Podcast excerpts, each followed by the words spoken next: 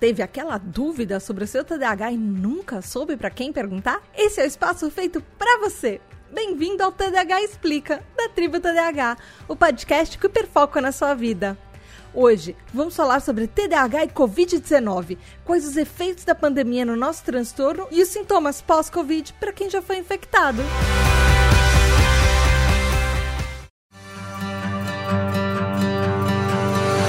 Tribo, tudo bem? Aqui é a Tata Finoto e mais um mês, mais um episódio do TDAH Explica para você. Lembrando que para ter episódios do TDAH Explica, eles são graças aos nossos apoiadores que bateram a meta. Então, se você for um apoiador da tribo TDAH, o nosso TDAH Hyper, você pode mandar dúvidas aqui e saber tudo que você sempre quis, perguntar para alguém sobre o seu TDAH e ter respostas completas de tudo que tem no universo sobre a sua pergunta. Então vai lá em apoia.se barra tributadh ou picpay.me barra tributadh.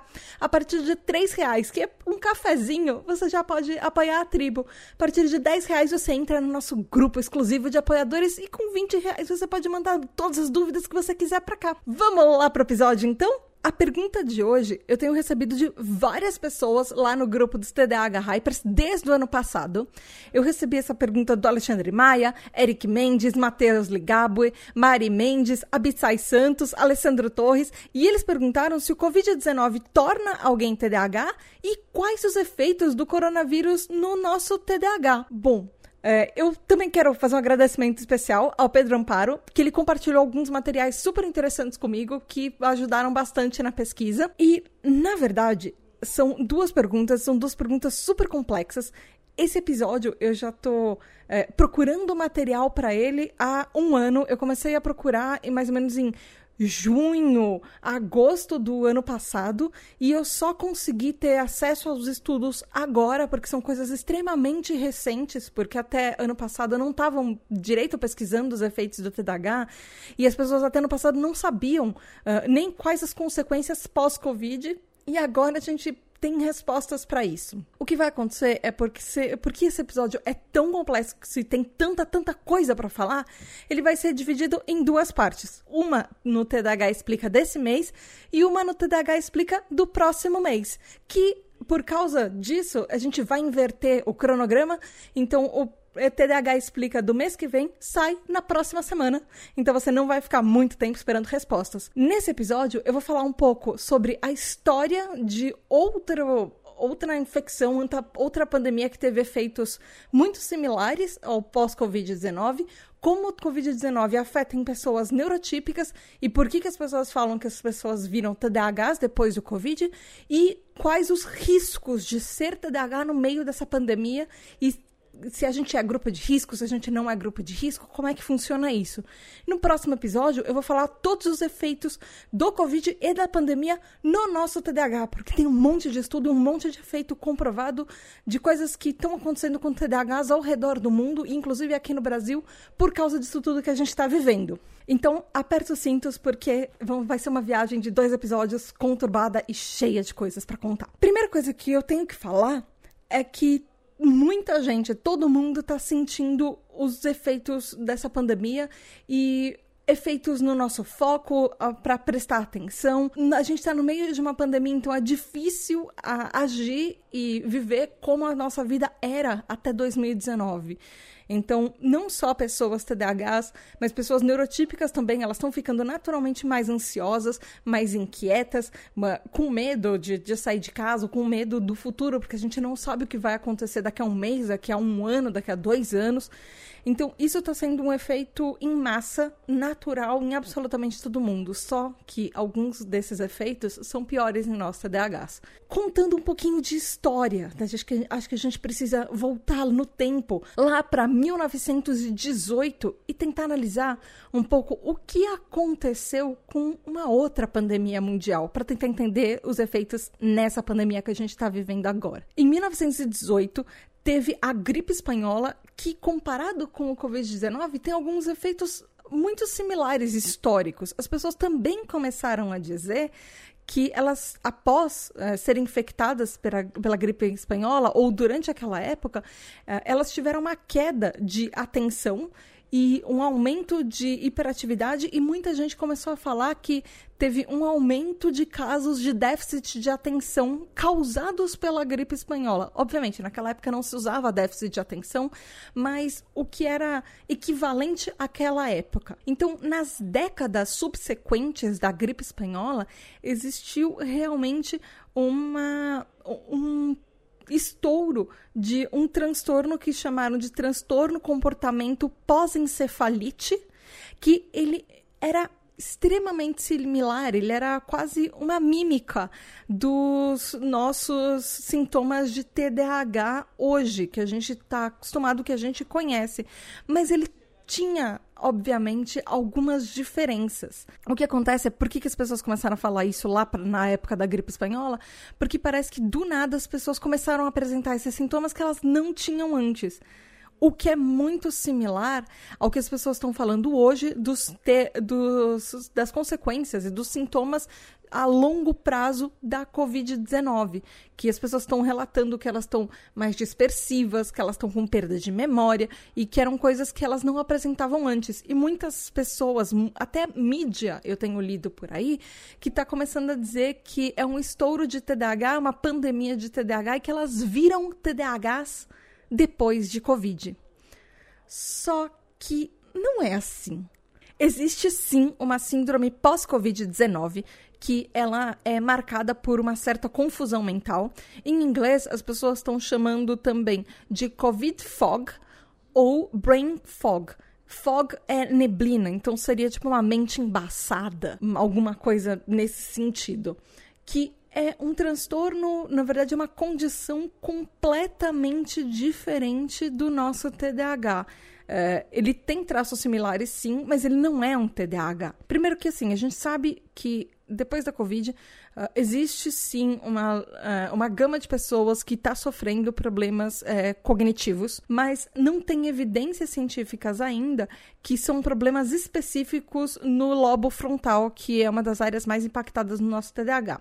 Segundo, a gente precisa dizer uma coisa aqui, que é uma coisa que eu falo há vários episódios desde o começo do podcast. TDAH é uma condição que tem um impacto genético, ela tem uma, ele tem um fator genético, a gente já nasce com TDAH, você não se torna TDAH ao longo da vida. Se você não apresentava uh, os sintomas de desatenção, de hiperatividade, de impulsividade na sua infância e da sua vida inteira, você não é TDAH, porque de repente você começou a ficar assim ao longo da vida adulta.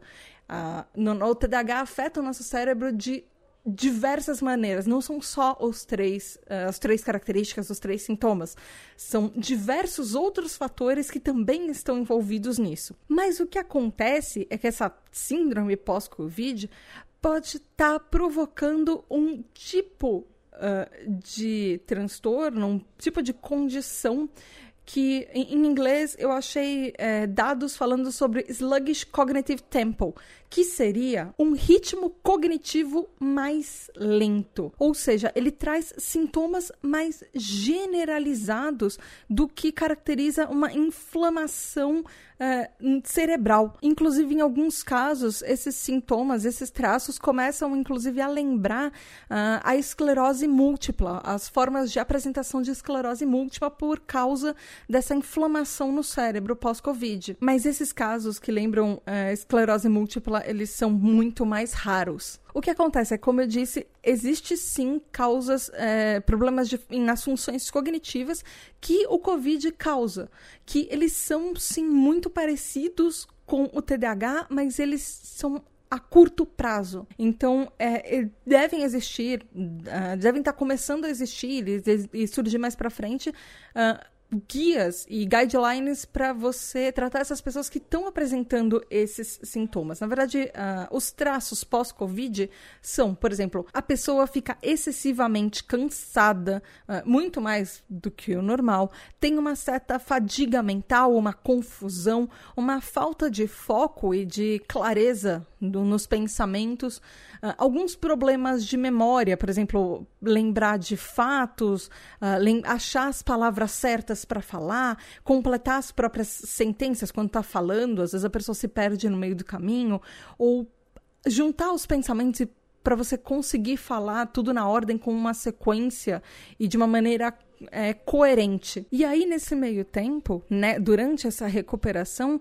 a pessoa pode uh, se ver ou se colocar talvez sem querer, em no meio de situações ainda mais estressantes que vão uh, fazer com que o tempo de recuperação seja ainda mais lento e precise ainda mais de tempo para ela voltar para o cérebro desinchar e voltar uh, ao que era, ou mais próximo do que era antes. Por exemplo, pessoas que acham que tá tudo bem e que elas não tiveram consequências ou que a, ou a recuperação delas foi muito rápida e elas já se atiram de volta no trabalho, se colocando numa situação extremamente estressante de volta, quando nem o corpo dela teve tempo de se recuperar ainda. Isso vai causar ainda mais estresse, vai fazer com que atividades cerebrais dela precisem ser muito rápidas e ela tenha ainda as consequências do pós-Covid que ela está vivendo. E isso não vai ser legal para ela, tanto do trabalho quanto voltar para achando que já pegou, então vai ter uma vida social é, voltar para uma vida social. Não, isso não deveria estar acontecendo. Enfim. Mas o que acontece é que esse brain fog, esse, esse sintoma pós-Covid, essa confusão mental, ela tem sim um certo declínio na qualidade de vida do indivíduo. Uh, que vai ser uma condição que ela vai ter que viver algum tempo e vai ter que entender que a vida dela não é mais a mesma vida pré-Covid. Que ela vai ter que se ajustar. Uh, o tempo que durar e o tempo necessário uh, eh, para se ajustar e a gente não, ainda não tem estudos de quanto tempo isso dura. Se vai ser um curto prazo, se vai ser um longo prazo, quanto tempo ela vai conviver com essas consequências uh, da pandemia. O antigo presidente da American Academy of Clinical Neuropsychology, uh, que seria a Academia Americana de Neuropsicologia Clínica, que o nome dele é Dr. Wilfred Van Gorp, Uh, ele falou que muitas pessoas que sobreviveram da Covid, que tiveram uh, alterações uh, cerebrais por causa da Covid, ainda uh, têm problemas de enxaqueca e dificuldades de tolerar barulhos muito altos e controlar as próprias emoções. Então, tem esses fatores extras também que isso pode acontecer. E isso também, muito, ele fala que muitas dessas reclamações e muitos desses traços são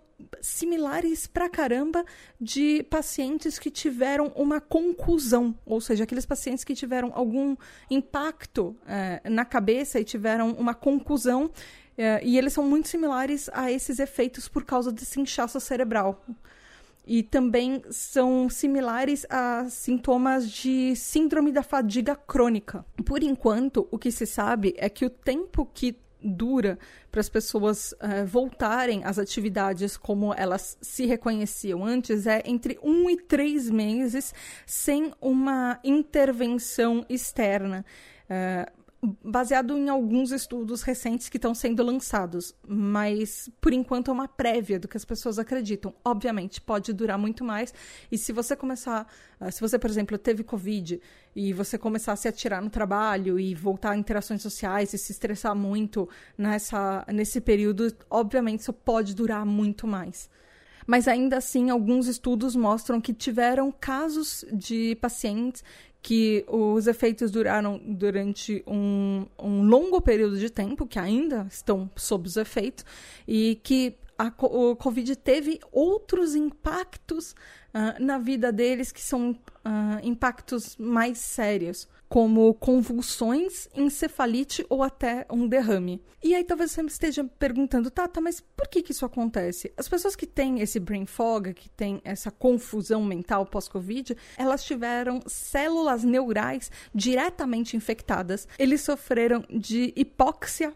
pós-Covid, uh, ou hipóxia uh, relacionada ao Covid, que é quando falta oxigênio no cérebro, e também alguns outra, algumas outras doenças neurológicas, como até uh, um derrame. E caso você esteja aí pensando, nossa, mas é, eu conheço uma pessoa que teve Covid e ela nem foi no hospital e ela teve alguma coisa assim, ou ah, isso só acontece quando a pessoa vai para o hospital? Não essas, essas coisas aconteceram, segundo os estudos que estão saindo, tanto em pessoas que tiveram Covid grave e foram para o hospital, quanto aquelas pessoas que tiveram sintomas leves e ficaram em casa e não precisaram ser hospitalizadas, ou aquelas que não apresentaram sintomas.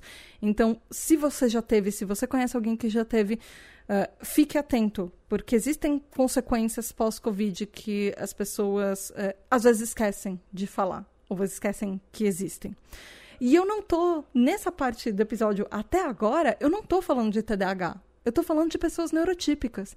Eu tô falando que isso acontece no cérebro das pessoas neurotípicas que aumentam sintomas que parecem com o nosso TDAH. Imagina isso tudo num cérebro de um TDAH, que a gente já é muito mais distraído, que a gente já tem problemas às vezes para lembrar as palavras no meio das frases e conectar as coisas que a gente está falando, a gente vai ficar muito, muito, muito mais com esses sintomas evidentes na gente. Então, além do Covid, em pessoas neurotípicas, tem, a gente precisa pensar que todas as consequências que eles, neurotípicos, têm, a gente vai ter igual. Só que a gente já tem uma condição pré-existente que é muito similar, tem, tem traços muito similares com isso. E aí eu achei uh, materiais muito, muito, muito interessantes do Dr. Russell Barkley, que se você já acompanha alguns episódios da tribo TDAH, você deve saber, ele é meio que o papa do TDAH no mundo, ele é uma sumidade, ele é um PhD expert é, em TDAH e ele é autor de vários livros publicados sobre o nosso transtorno.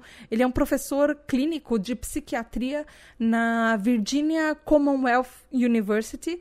E aí ele fala é, sobre esse negócio das pessoas estarem chamando um, uh, esses sintomas pós-Covid de TDAH, ele fala que ele não vê probabilidade alguma de ser um tipo de síndrome de TDAH pós-Covid, que o TDAH e a COVID são, têm sintomas muito diferentes. Que o problema nos neurotípicos, nas pessoas que têm uh, essas condições pós-COVID, é que o nosso cérebro precisa de um certo nível de alerta para ele prestar atenção. E aí, oh, esse cérebro pós-Covid, ele não consegue chegar nesse nível de alerta que ele precisa se alertar e tipo ligar no interruptor suficiente para ele chegar a prestar atenção. Então por isso que ele tem problemas de, de atenção e problemas de memória. Mas no TDAH, o nosso problema não é ter essa faísca, essa fagulha para ficar alerta. O nosso problema, segundo o Russell Barkley, é uma coisa que a gente aqui na Tributa DH já fala faz tempo, porque eu já leio eh, coisas que ele escreve faz tempo também, que no TDAH a gente tem um problema para manter, para focar essa atenção.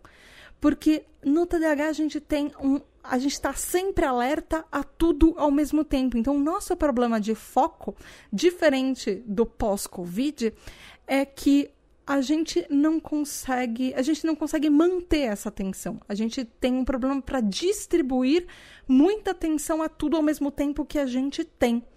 Não o problema que acontece no pós-Covid, que é de ligar essa fagulha da atenção para prestar atenção em alguma coisa. Então, se você for parar para pensar, o que acontece de processo cerebral, ele é literalmente o oposto um do outro. Como é que o cérebro funciona nesse pós-Covid, nesse brain fog pós-Covid, quanto no TDAH, o que acontece no nosso cérebro. Para quem está vendo de fora, ah, uma pessoa que tem, parece ter problemas para focar no que ela está falando, e uma pessoa que parece ter problemas de memória, distraída, pode parecer tudo a mesma coisa. Mas dentro do cérebro, como o nosso cérebro funciona, os processos mentais que afetam e como a gente liga os circuitos aqui dentro do cérebro, ele, ele é muito diferente. Então não tem uh, a mínima chance de ser um, esse pós-Covid ser um TDAH. Mas, mesmo assim, enquanto o Dr. Russell Barkley ele duvida que vai ter uma epidemia uh, que vai ser igual ao TDAH ao redor do mundo, ele sabe que vão ter sintomas de pós-Covid que vão ser notados a partir dos. já nesse ano, desde o ano passado, nos próximos anos, e que sim, os, uh, os pacientes pós-Covid, uh, isso não quer dizer que eles não vão sofrer de, pro, de problemas cognitivos a, a médio, a, a, curto e longo prazo também, porque a gente ainda está tentando entender o que aconteceu. Por isso que eu comecei o episódio falando da gripe espanhola de 1918, porque uh, eles sofreram os efeitos disso nas décadas subsequentes. E a gente precisa pensar um pouco nisso quando a gente está falando desse momento histórico que a gente está vivendo agora, porque tanto quanto eu tive é, muita. Eu não consegui fazer esse episódio no ano passado, porque não tinha material suficiente. O que eu estou gravando hoje e o que eu poderia gravar ano que vem e daqui a 10 anos, daqui a 20 anos, são resultados. podem ser resultados completamente diferentes, dependendo do tipo de material uh, que for saindo e que a gente for descobrindo os efeitos uh, uh, nesse, nesse, nos próximos anos. Mas aí esse continua sendo um podcast sobre TDAH e a gente não falou. A gente falou sobre como os efeitos de Covid são muito parecidos com o TDAH, apesar de não serem a mesma coisa, mas a gente não falou como é que isso afeta a nós, TDAHs. E está aqui a resposta que você talvez esteja buscando. O que acontece é que nós, TDAHs, infelizmente, a gente tem um risco maior de ter Covid-19. Há algumas pesquisas, alguns estudos, inclusive eh, de alguns periódicos publicados por clínicas do Dr. Barclay, que fala que existem milhões de TDAHs pelo mundo que têm um risco muito maior de eh, ter Covid-19 ou que já tiveram ou que estão para podem ter um risco de pegar uh, agora ou mais para frente. O que acontece, dando mais ou menos um parâmetro geral de TDAH no mundo para você, ouvinte, as estimativas são que pelo menos 20%, por exemplo, desses adultos têm o diagnóstico, mas não, não procuram tratamento. Um em cada quatro pessoas procura o tratamento para COVID. E pessoas TDAHs que não encontram. É, que uh, descartam seus diagnósticos ou que não têm seus diagnósticos uh, ou que não têm nenhum tipo de tratamento, não passaram por acompanhamento psicológico ou não fazem uso de medicação ou não tem nada, absolutamente nada, simplesmente ignoram o TDAH, essas pessoas têm muito mais risco de ter, uh, de ter Covid por uma série de fatores. Mas o, o que, que acontece? Por que, que a gente tem um risco maior de ter TDAH. Isso acontece por causa das nossas características é, principais do TDAH, que são é, comportamentos que são mais arriscados. A gente tem fatores de risco de comportamentos que a gente faz impulsivamente, a, a gente é esquecido, a gente tem falta de atenção, a gente tem falta de atenção a detalhes. Às vezes a gente faz escolhas erradas, escolhas bem erradas. Uh, e às vezes a gente tem uma dificuldade para seguir instruções e para é, seguir, continuar fazendo as coisas que a gente já devia estar tá fazendo. A gente se perde no meio do caminho. Também tem aquele outro episódio que a gente falou lá para o ano passado sobre rigidez é, mental, rigidez cognitiva, que pessoas TDAHs a gente pode ter uma rigidez mental uh, maior, ou seja, a gente pode ser muito mais teimoso quando alguém fala alguma coisa pra gente, a gente encasqueta alguma coisa na nossa cabeça. Então pode significar que a gente não vai ser aberto à opinião de outras pessoas, mesmo que essas pessoas sejam cientistas, uh, sejam pessoas uh, responsáveis por saúde que sabem o que estão falando. Então a gente pode ser muito mais uh, travado, talvez. Uh, na verdade, a, a, palavra é resistente para ouvir a opinião alheia quando a gente está sendo contrariado. Atualmente, a gente está vivendo num momento do mundo que a gente sabe que o que está mais acontecendo são pessoas que são resistentes às opiniões alheias de especialistas em saúde, principalmente da OMS, é, das mídias, que estão tentando fazer com que a situação não se agrave tanto e algumas pessoas acham que elas não estão certas, que é, ela, a pessoa, está certa e sabe mais do que todo mundo. Então, esse tipo de comportamento pode ser um comportamento muito característico de TDAHs também, ser muito é, contrário às outras opiniões. E aí o que acontece que durante a pandemia essas características elas se manifestam com um potencial de fazer mal a nós mesmos e a quem está à nossa volta muito maior. Significa que uh, muitas vezes, por causa do TDAH, a gente vai esquecer de lavar a mão, uh, vai uh, talvez fazer uma festa ou se reunir com amigos ou encontrar outras pessoas, se arriscar, colocar a vida de outras pessoas em risco não seguir medidas uh, preventivas e medidas de proteção.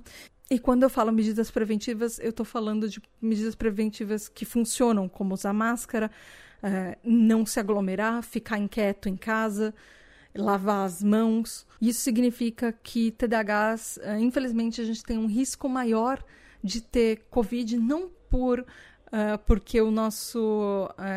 não por talvez ter uma característica fisiológica que seja mais frágil, mas por características do nosso TDAH que fazem a gente ser mais esquecido ou não pensar nas coisas antes da gente fazer. E isso foi comprovado em estudos. Eu trouxe dois estudos uh, eh, para gente que falam exatamente sobre isso. Uh, um estudo chama ADHD as Risk Factor for Infection with COVID-19, que seria TDAH como fator de risco para a infecção de Covid-19. Ele foi feito em julho de 2020, ele foi feito há aproximadamente um ano atrás, e ele é da Universidade de Tel Aviv, em Israel. Uh, eles, esse foi um estudo populacional que ele foi feito com uh, 14.022 pessoas Uh, entre, uh, entre idades de dois meses e 103 anos de idade. Uh, sim, eles pegaram toda a população, porque esse estudo ele é interessante porque ele foi feito por uma companhia de seguro. Ela, ele foi feito por um convênio médico que ele pegou os dados de todos os conveniados uh, que tiveram Covid, que não tiveram Covid, que, tem, uh, que foram diagnosticados com TDAH e tomam medicação ou não tomam medicação, e cruzaram esses dados para analisar a população. E ele fez essa avaliação entre é, eh, 1 de fevereiro de 2020 e 30 de abril de 2020. Então, ele ficou alguns meses é, avaliando esses resultados é, de pessoas que fizeram o teste para a Covid-19. E aí, Uh, para TDAHs, existe um número que eles encontraram que é 10% dos TDAHs são positivos para Covid-19. Ou seja, uh, as taxas de TDAHs que foram infectados, eles não só comparativamente eram mais jovens do que neurotípicos, como a gente tinha uma incidência maior de infecção uh, e a maior parte desses TDAHs que foram infectados por Covid uh, eram TDAHs que não estavam sendo tratados. Então, pessoas que são TDAHs e não fazem absolutamente nada sobre o TDAH têm um risco muito maior de se infectar com, comparado a TDAHs que fazem alguma coisa a respeito ou é, procuram uh, psicólogos, procuram psiquiatras, é, tomam ou não medicamento, mas fazem algum tipo de terapia, ou já tiveram algum tipo de acompanhamento. Então, esse estudo conclui que TDAH não tratado, ele pode sim constituir como um fator de risco para infecção de Covid-19. E talvez se você estiver achando que 10% da população pesquisada nesse estudo é pouco, 10% desse estudo significa 1.500 pessoas. É muita gente. É muita gente, ainda mais porque a gente pensa que 10% é mais ou menos a taxa populacional do TDAH. No mundo, uh, estima-se que sejam uh, entre 6% e 13% da população mundial tenha TDAH. Então, eu geralmente uso 10% para tirar eh, essa média, que a gente não sabe exatamente quanto é, porque o número de subdiagnósticos de TDAH é muito grande. Então, é um fator para a gente TDAH muito, muito grande. E é uma coisa que a gente precisa pensar, que a gente já deveria estar pensando desde o ano passado, mas que a gente realmente precisa ficar alerta sobre isso. O outro estudo que eu trouxe chama Persistent COVID-19 Associated uh, Neurocognitive Symptoms in Non-Hospitalized Patients. Uh, ou seja, sintomas neurocognitivos persistentes associados à Covid-19 em pacientes não hospitalizados. É, é importante a gente pegar essa palavra-chave aqui, não hospitalizados, para falar desse, é, desse estudo. Ele foi feito em fevereiro de 2021, ou seja, ele é de agora, de pouquíssimo tempo atrás, e ele foi feito na Universidade da Califórnia, nos Estados Unidos. Esse estudo, na verdade, é um estudo de caso, ele é diferente dos outros estudos que eu sempre trago aqui na tribo TDAH, porque ele avalia histórico de paciente para paciente. Nesse caso, uh, eles têm uma paciente, uh, uma mulher de 33 anos de idade, que é extremamente saudável, uh, que ela tem. que ela tem altas funções cognitivas e é uma mulher de origem hispânica latina.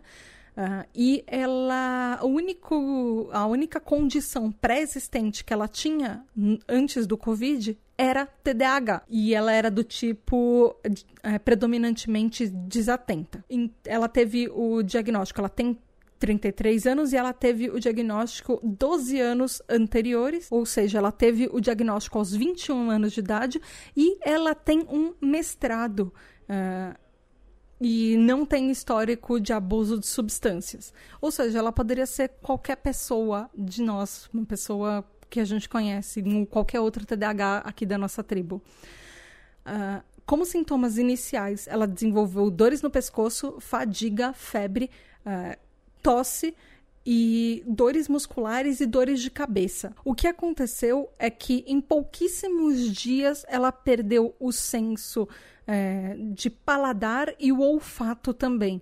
E os sintomas cognitivos começaram logo nas primeiras semanas a se apresentar, como, por exemplo, dificuldade de foco, uh, uma dificuldade acima do TDAH dela, uh, problemas de memória uh, que de vez em quando melhoravam quando ela tinha pistas do que ela precisava lembrar e problemas de processar e conseguir dar continuidade a uma informação duas semanas. Isso foi logo nos primeiros dias, na primeira semana. E duas semanas mais tarde, ela teve parestesias no braço esquerdo, ou seja, parestesias são sensações subjetivas que você tem.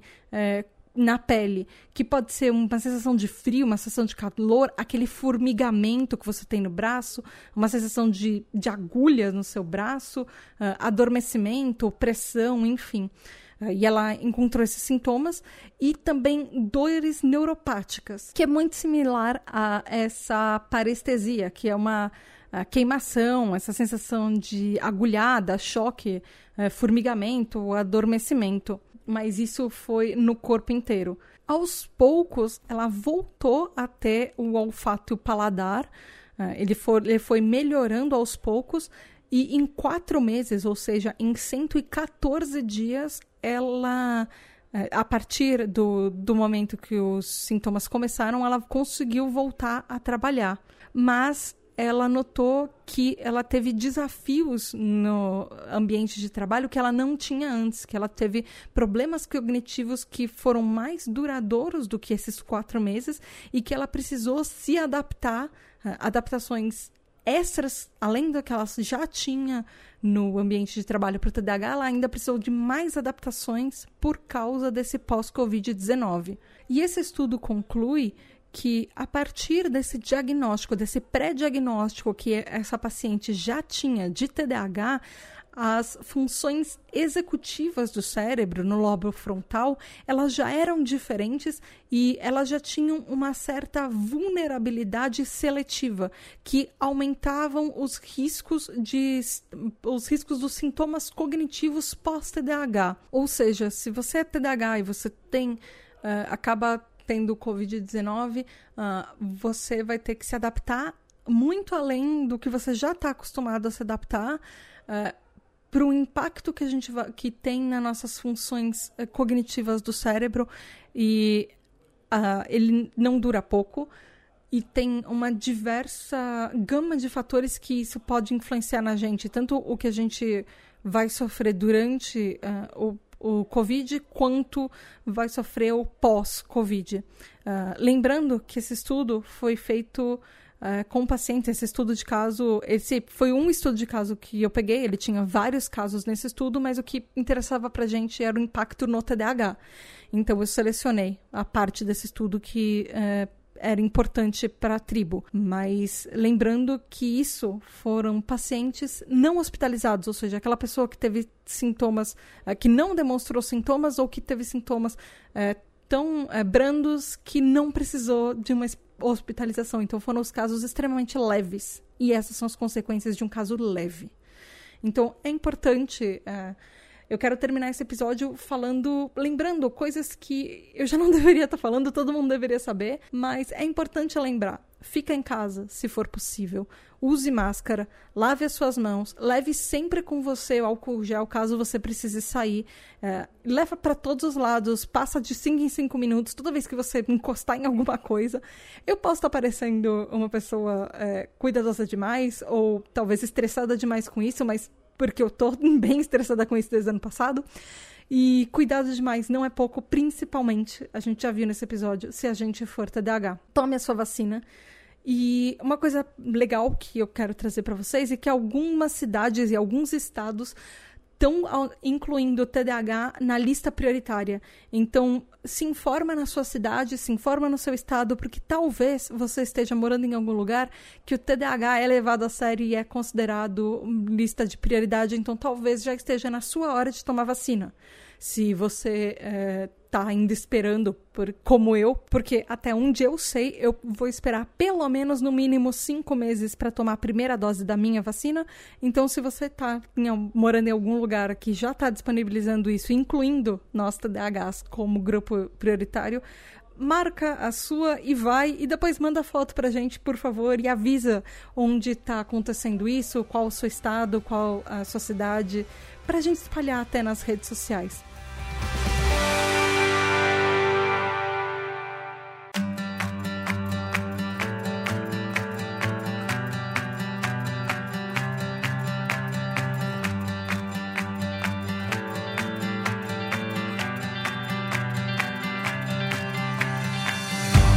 Por hoje. Eu espero, ouvinte, que você tenha gostado.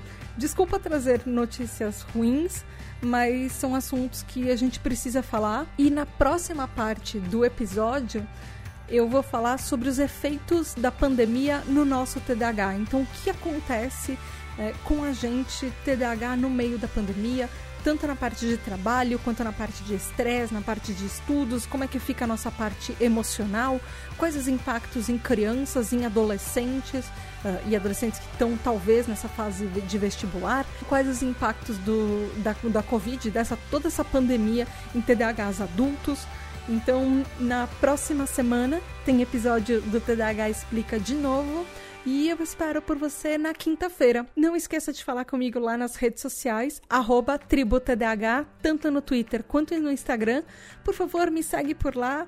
Uh, ajuda a nossa tribo TDH a crescer, espalha esse episódio para todo mundo que você conhece, dá cinco estrelinhas nos agregadores, dá cinco estrelinhas nos lugares que você ouve o podcast, segue o podcast uh, nos lugares que você ouve também, por favor, isso ajuda muito. E você também pode ajudar com que mais episódios do TDH Explica aconteçam todo mês. Você pode ir lá em apoia.se barra tributdh ou picpay.me barra tributdh. E você pode participar, sendo um TDH Hyper, um apoiador, você pode participar do nosso grupo secreto, ter acesso às informações dos episódios antes, ouvir os episódios com antecedência, votar em temas dos episódios regulares, tem um monte de coisa que você tem direito. É isso por hoje, gente. Até semana que vem e beijos da Tata. Tchau! Não esquece de se cuidar. Muito, muito, muito obrigada aos nossos queridos, incríveis apoiadores, os nossos TDAH Hypers. Gabriel Nunes, Tatizila, Juliana Cavalcante, Regiane Ribeiro, Michael Del Piero, André Luiz de Souza, Edu Caetano, Antônio Eduardo, Rafa, Daniel Jimenez, Nath, Rodrigo Azevedo, Luana dos Anjos, Rafael Nascimento, Laura Frexia, Márcio Ferreira, Domi, Rodrigo Rabelo, Mareu, Daniel, Amauri, Juliana Velma, Fábio Miranda, Luiz Damasceno, Mari Mendes, Marina Pullen, Leonardo Loss, Aline Mie, Luiz Drummond, Lenito Ribeiro, Lex MF, Rafael Barreto, Ricardo Bruno Machado, Lígia Cassola, Mila DKR, Rubens Alencar, Douglas Rony, Lúcia, Ana Carolina Quiqueto, David Freitas, Michel, Bruno Titonelli, Samuel Eduardo, Eduardo Santiago, Bruna Rodrigues, Nia Lullier, Leila Sassini, Caroline Dantas, Alexandre Maia, Lucas, Poli Valamiel, Mário Lúcio, Guilherme Casseri, Betina Ribeiro, Ramon Costa, Wagner Sabado, Andréia Martins, Erlon Carvalho, Hélio Louro, Dus, Júnior Gomes, Hernan Lima, Vivi Lemes, Nath Ribeiro, Ingrid Giacomelli, Elida Antunes, Vanessa Hack, Victoria Andrzejewski, Jamile Monique, Telo Caetano, Alessandro Torres, Gustavo Túlio, Danilo Barros, Victor Badolato, Thalissa, Guilherme Semensato, Vanessa Mebos, Laís Branco, Luísa Ribeiro, Gabi, André Petri, Alfredo Neto, Pedro Gato, João Queiroz, Giovana Lima, Jéssica Carvalho, Wellington Malk, Alexandre Presuntinho, Karina Teixeira, Matheus Ligabue, Gabriel Kapchak, Leonardo Cume, Abissai Santos, Luiz Ramos, Bruna Souza, Luana Carneiro, Rafael Matos, Eric Mendes, Tiago Augusto, Poliana Moraes, Kleber Moschini, Gabriel Cardoso, Arthur Ciapina, Ian Victor, Aline Coelho, Natália Andrade, Anastácia Vaz, Juliano Consentino, André Rodrigues, Rafaela Viana, Gustavo Petri, Maicon França, Kelly Bortoli, Van Benício, Ana Paula Morim, Marilda, Pedro Amparo, Robinson Alves, Val Armanelli, João Henrique Furtado, Raquel Bank, Ivan Luiz, Arthur Diniz, Caio José, Silvia Costa, Isaac Newton, Arael Alves, Carolina Lima, Paulo Alexandre, Júnior Silva, Ivan Francisco, Ana Cláudia Espíndola, Karina Coutinho, Otávio Ferreira, Juliana Ávila.